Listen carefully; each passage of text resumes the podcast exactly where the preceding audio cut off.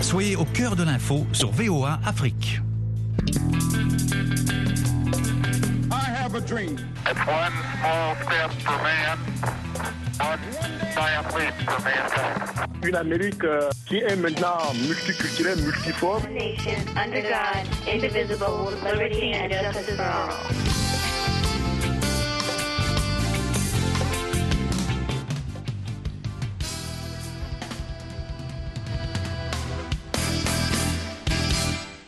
Mesdames, Messieurs, bonsoir. Ravi de vous retrouver dans le cadre de l'Amérique et vous, édition de ce vendredi 26 mai 2023.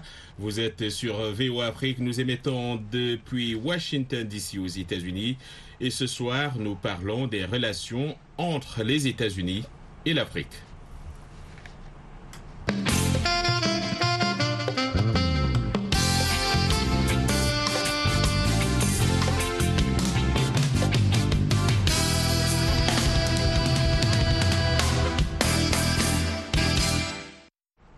Depuis le début de l'année 2023, pas moins de quatre personnalités américaines de haut rang se sont rendues en Afrique. À commencer par la vice-présidente Kamala Harris qui, en mars dernier, s'est rendue en Tanzanie, en Namibie et au Ghana où elle avait annoncé une initiative d'un milliard de dollars pour améliorer l'émancipation économique des femmes en Afrique. Bien avant la vice-présidente, c'est Jill Biden, la première dame des États-Unis, qui s'était rendue au Kenya et à Namibie avec un focus sur les femmes et les jeunes. Elle avait à l'occasion réitéré l'engagement des États-Unis vis-à-vis de l'Afrique. Le voyage de Jill Biden intervenait à la suite du sommet sur l'Afrique tenu en décembre à Washington et durant lequel Joe Biden avait plaidé pour la création d'un vaste partenariat avec l'Afrique. Au moment où les États-Unis cherchent à affirmer leur présence sur le continent face aux investissements chinois et au renforcement de la présence russe. En janvier dernier, la secrétaire américaine au Trésor, Janet Yellen, s'est, elle, rendue au Sénégal, en Zambie et en Afrique du Sud, où elle a vanté les mérites d'une nouvelle stratégie économique américaine mutuellement bénéfique. On signalera aussi les visites d'Anthony Blinken, qui s'est notamment rendu cette année en Éthiopie et au Niger. Comment se portent les relations entre les États-Unis et l'Afrique et comment les renforcer? C'est à ces questions et à bien d'autres que nous essayons de répondre dans l'Amérique et vous ce soir avec nos invités. Et justement, comme invité ce soir, nous avons à Houston, au Texas, Raoul Keddy. Il est membre du conseil d'administration du bureau du maire pour les opportunités d'affaires. Vous avez conduit ou initié plusieurs missions entre les entreprises africaines et des investisseurs américains. Vous êtes par ailleurs fondateur de Racket International. Raoul Keddy, bonsoir. Bonsoir John, Euh, merci pour l'invitation.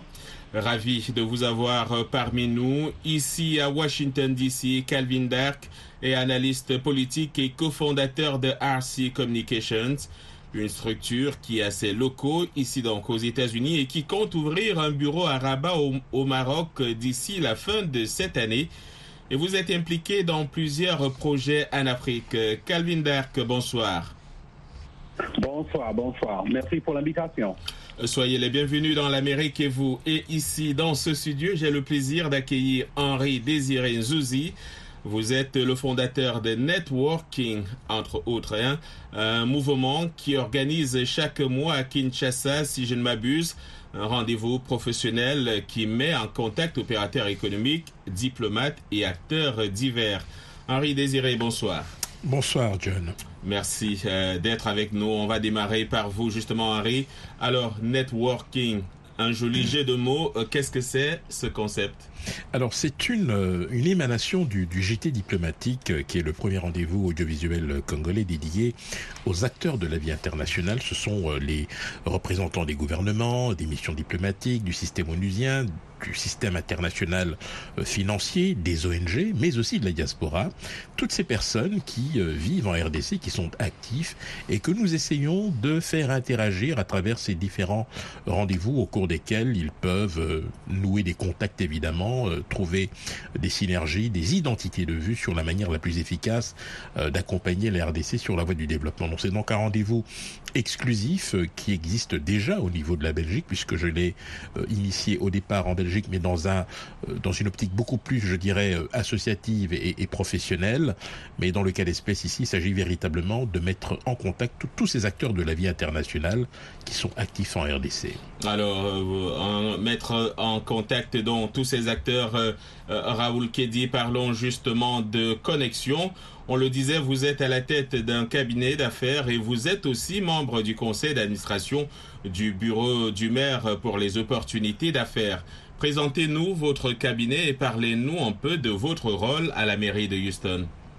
Ah, merci John. Euh, euh, Raoul Kedi, fondateur de WAC International, c'est un cabinet qui fait dans le business euh, euh, développement euh, entre les États-Unis et l'Afrique.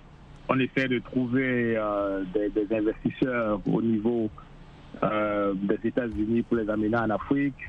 On essaie de faciliter les relations euh, diplomatiques, politiques entre les deux États aussi et on organise des missions économiques entre euh, l'Afrique et les États-Unis. On a, dans les dernières années, on a fait plusieurs, avec plusieurs délégations et chefs d'État.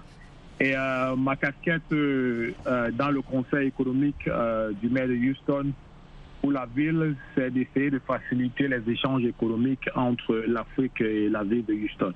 Hmm, D'accord, on parlera de, de tout cela au cours de cette émission. Calvin Dark, vous, vous êtes cofondateur de RC Communications. Euh, vous envisagez d'ouvrir des bureaux, on le disait, au Maroc. Comment s'est passé votre contact avec euh, l'Afrique dans le domaine des affaires? Et quelle est l'analyse que vous faites de manière générale euh, des relations entre l'Afrique et les États-Unis aujourd'hui? Oui, pour nous ici à RC Communications, notre objectif, c'est la communication.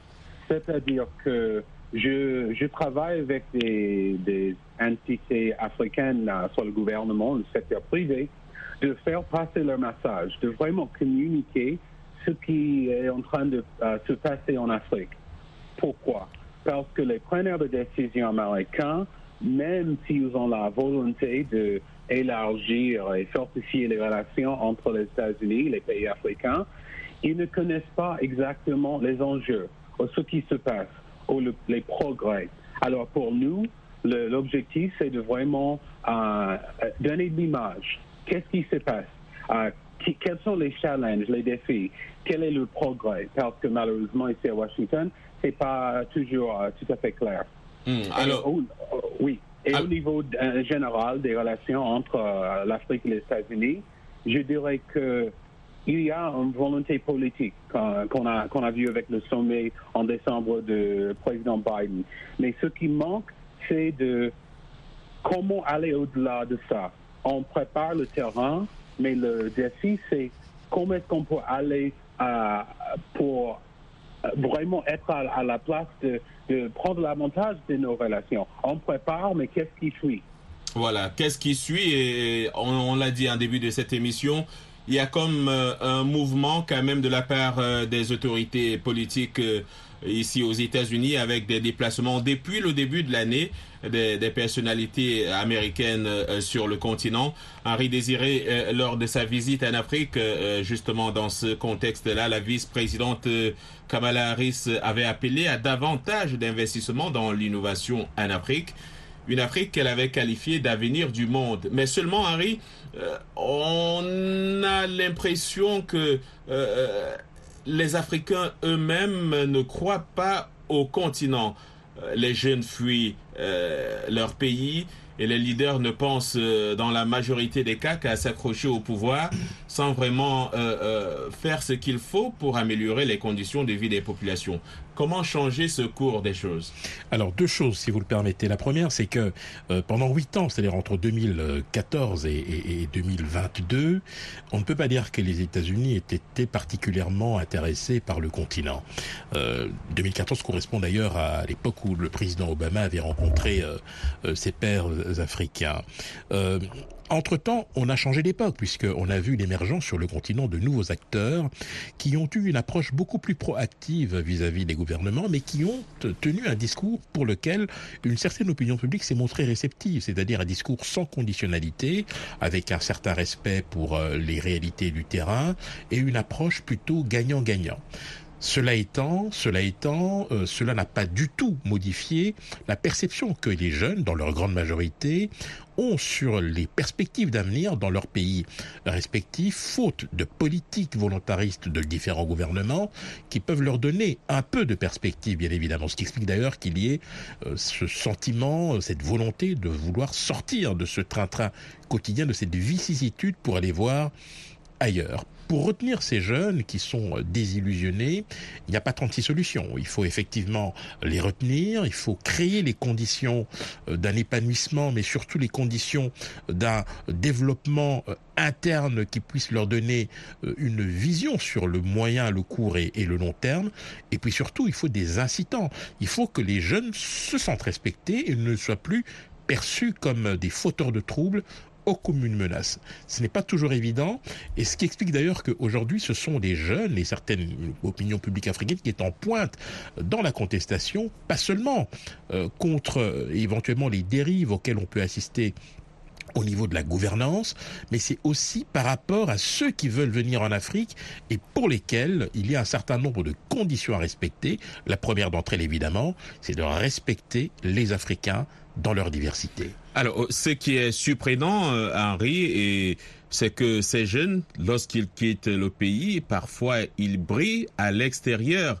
Euh, Raoul Kedi m'excusera, je sais qu'il est jeune, mais euh, il se retrouve aujourd'hui au conseil d'administration d'une mairie comme celle de Houston.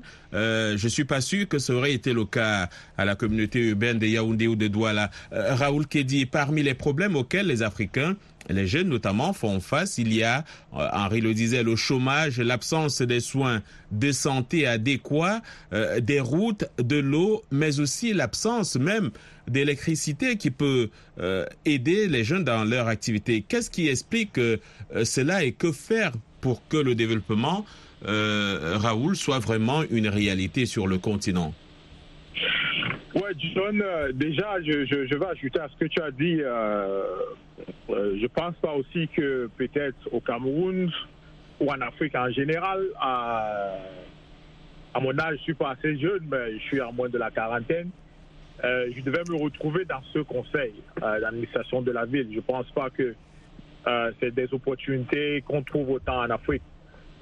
maintenant, pour qu'il y ait vraiment de mouvement, je pense que notre système en Afrique, on doit avoir un système déjà d'abord décentralisé et un système basé sur le mérite.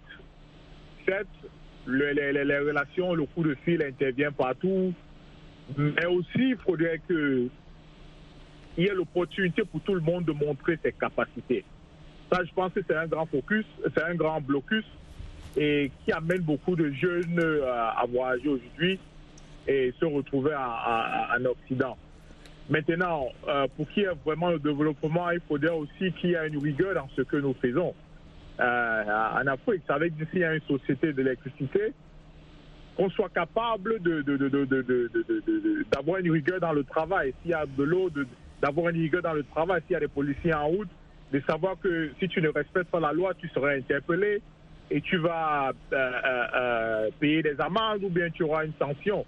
Mais si on sait que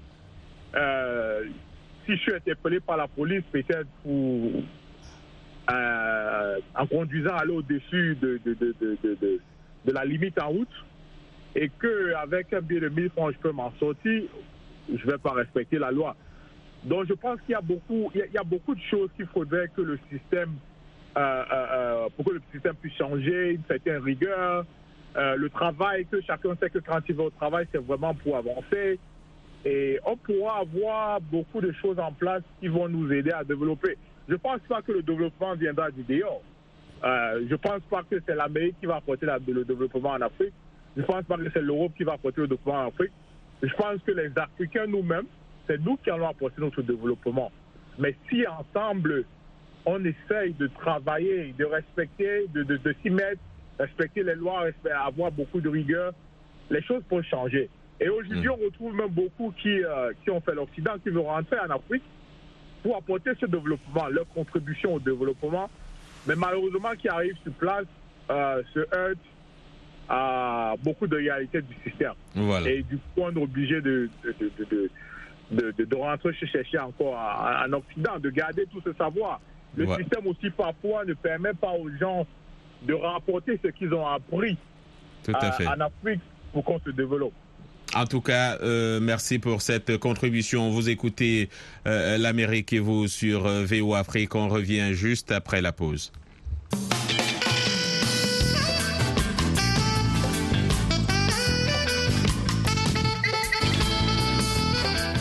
L'Amérique et vous, en direct de Washington. L'Amérique et vous, nous parlons des relations entre les États-Unis et l'Afrique.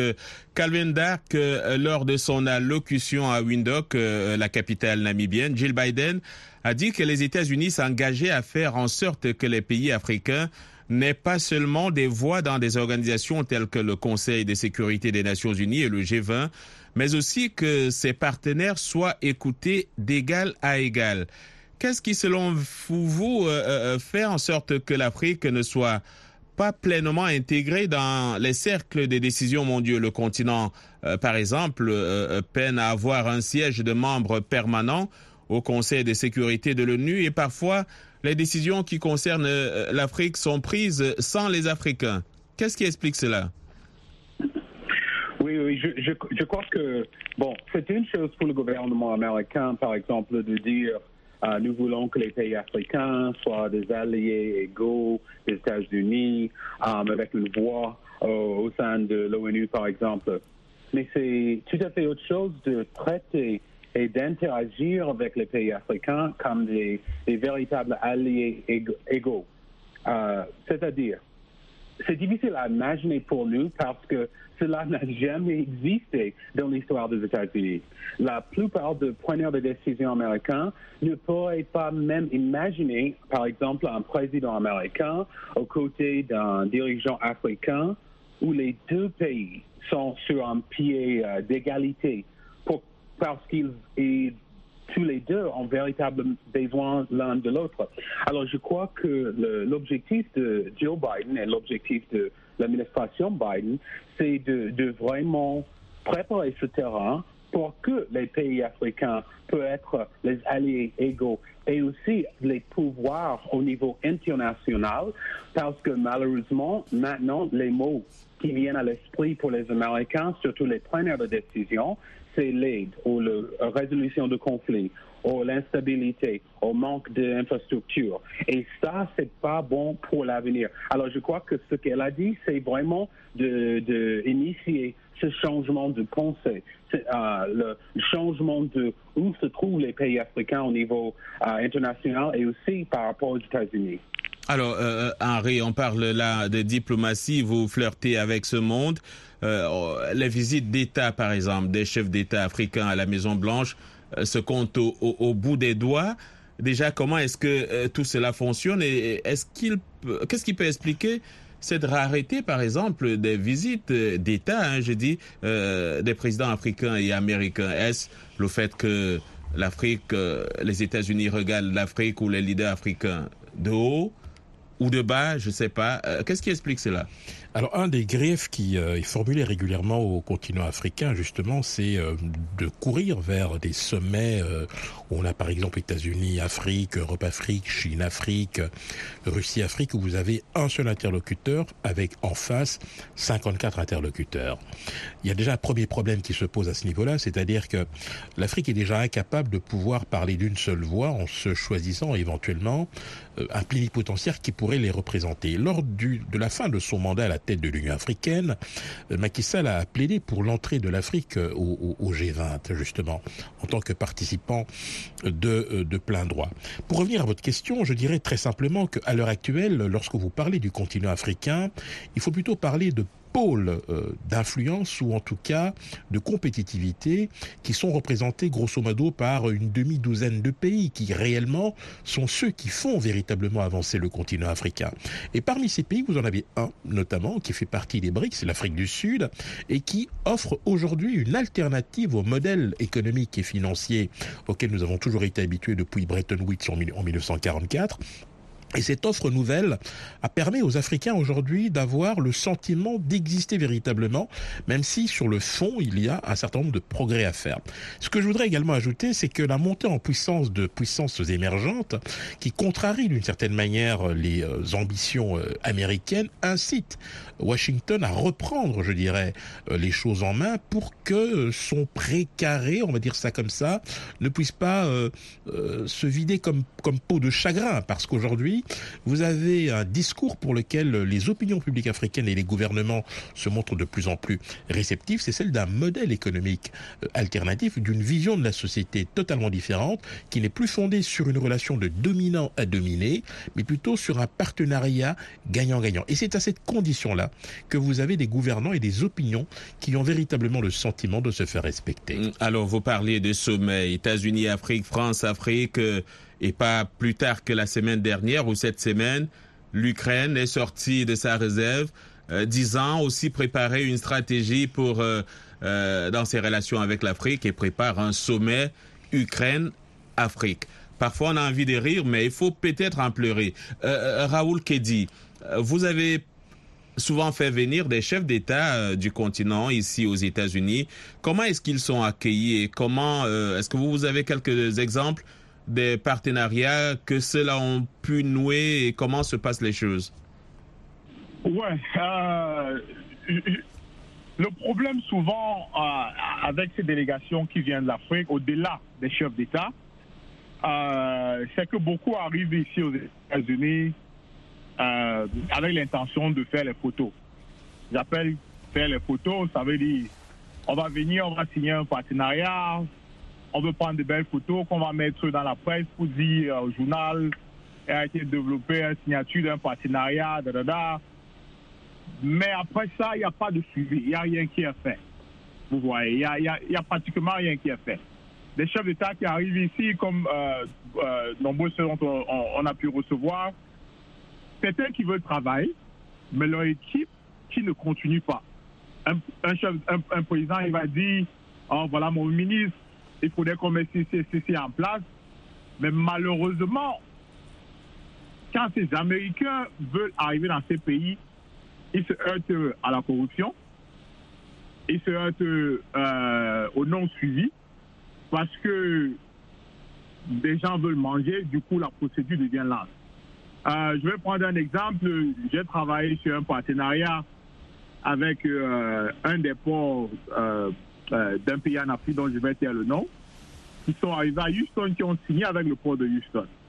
Tout a été mis en place, la, ville, le port de Houston, qui est le 13e port dans le monde et euh, le deuxième dans les États-Unis, qui voulait vraiment développer avec l'Afrique. Et moi, au milieu, en tant qu'Africain et euh, Houstonien, j'étais la, la, personne qui jouait de, pont entre les deux. malheureusement, c'était en 2016. Malheureusement, jusqu'au vieux. Ça n'a pas marché. Merci, merci Raoul. Malheureusement, on est pris par le temps. On va faire un dernier tour de table. Très rapidement, Calvin Dark, euh, que faire pour que les choses s'améliorent en quelques secondes?